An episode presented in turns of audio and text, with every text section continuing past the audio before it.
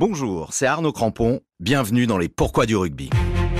À l'occasion de la Coupe du Monde en France, je vais vous expliquer tout ce que vous devez savoir sur le rugby, ses règles, ses codes, sa ferveur et tant d'autres choses. Dans cet épisode, on va sauter et on va prendre l'ascenseur pour atteindre le septième ciel du rugby.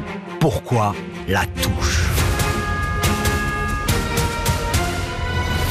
Contrairement à son cousin le football, où la touche est une simple remise en jeu, au rugby, c'est une vraie phase de conquête, au même titre que la mêlée, aussi appelée les phases statiques, qui ne sont pas si statiques que ça au demeurant. La touche fait partie intégrante du jeu. D'ailleurs, on travaille énormément la touche à l'entraînement, tant le lancer qui demande énormément d'agilité que les combinaisons qui vont le suivre, et qui demandent une synchronisation parfaite entre lanceur et sauteur. Sans une bonne conquête en touche, il est quasiment impossible de gagner un match de rugby. Car n'oublions pas qu'on en dénombre en moyenne plus d'une trentaine par rencontre.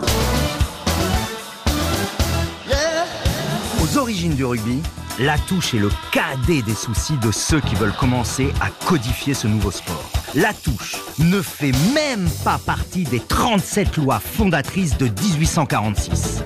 Elle est juste mentionnée. Ce n'est qu'en 1862 que la touche obtient sa propre loi, la numéro 32, qui explique que le ballon est mort s'il sort des limites du terrain et que le joueur le plus proche doit poser le ballon à terre avant de faire une passe ou de le prendre lui-même pour retourner sur le prix. Neuf ans plus tard, en 1871, première mise à jour des règles de la touche. À l'époque, les mises à jour prenaient plus de temps que celles de nos smartphones aujourd'hui, je l'avoue. Donc, 1871, si la balle part en touche après un coup de pied, elle doit être posée à terre à l'endroit où elle est sortie et non plus là où le coup de pied a été donné. On progresse doucement, mais on progresse. Et comme chacun sait au rugby, la progression est essentielle. Ce n'est qu'en 1895 que la notion de conquête en touche fait son apparition. L'équipe bénéficie du lancer a deux possibilités. Soit elle lance le ballon à un copain démarqué situé à au moins 5 yards, soit elle fait une mêlée à 10 yards. Mais c'est la première possibilité qui va petit à petit créer des alignements chez les deux équipes pour disputer la remise en jeu du ballon. Mais comme il n'y a pas encore de règles claires sur les touches, on y va gaiement. On soulève le copain en l'air pour choper l'olive. On gêne les sauteurs, tout comme on masse les côtelettes de ses soutiens. Bref, la touche, c'est une sorte de buffet à volonté de caramel, de châtaigne et de chipiron. La touche continue d'évoluer. En 1969, il devient interdit de taper directement en touche en dehors de ses 22 mètres. La fameuse touche indirecte. En 1972, on légifère sérieux sur la remise en jeu. Interdiction de soulever le sauteur, le fameux ascenseur, mais aussi de gêner, c'est-à-dire de toucher le sauteur quand il est en l'air. Mais la véritable révolution de la touche est en 1997 avec le retour de l'ascenseur. Il n'y a que les imbéciles qui ne changent pas de rugby. Le sauteur pourrait être soulevé le plus haut possible par ses soutiens pour se saisir du ballon. C'est la polémique. Les puristes y voient la mort de la touche et du combat qu'il engendre. Or, c'est tout l'inverse qui va se produire. De nos jours, les règles de la touche sont très claires. Je fais un petit rappel rapide. On peut botter directement en touche dans le cours du jeu uniquement si l'on est dans ses 22 mètres. Mais attention, si on récupère le ballon hors de ses 22 mètres, il est strictement interdit d'y retourner en courant pour taper directement. C'est une faute.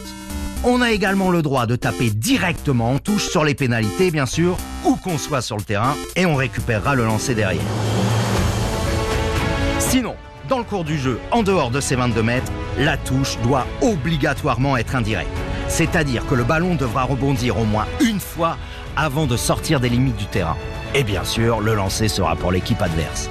Si la touche est directe, l'adversaire récupérera le lancer à l'endroit où le ballon a été botté.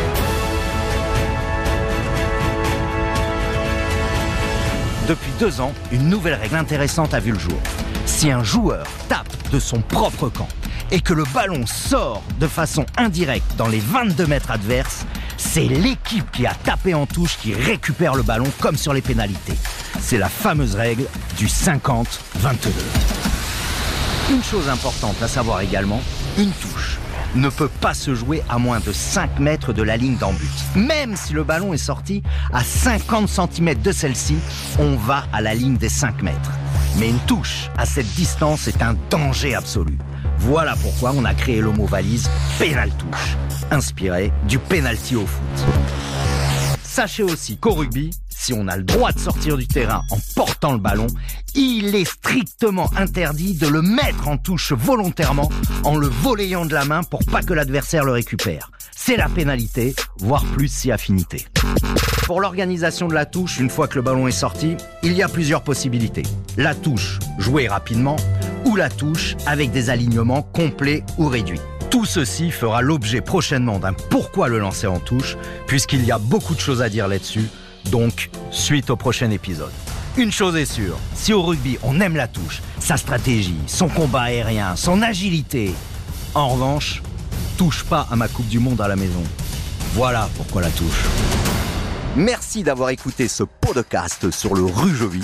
Pour découvrir tous les épisodes des Pourquoi du rugby, rendez-vous sur rtl.fr, l'application RTL et toutes vos plateformes préférées. À très vite sur RTL, dans les stades, sur le pré ou à la buvette.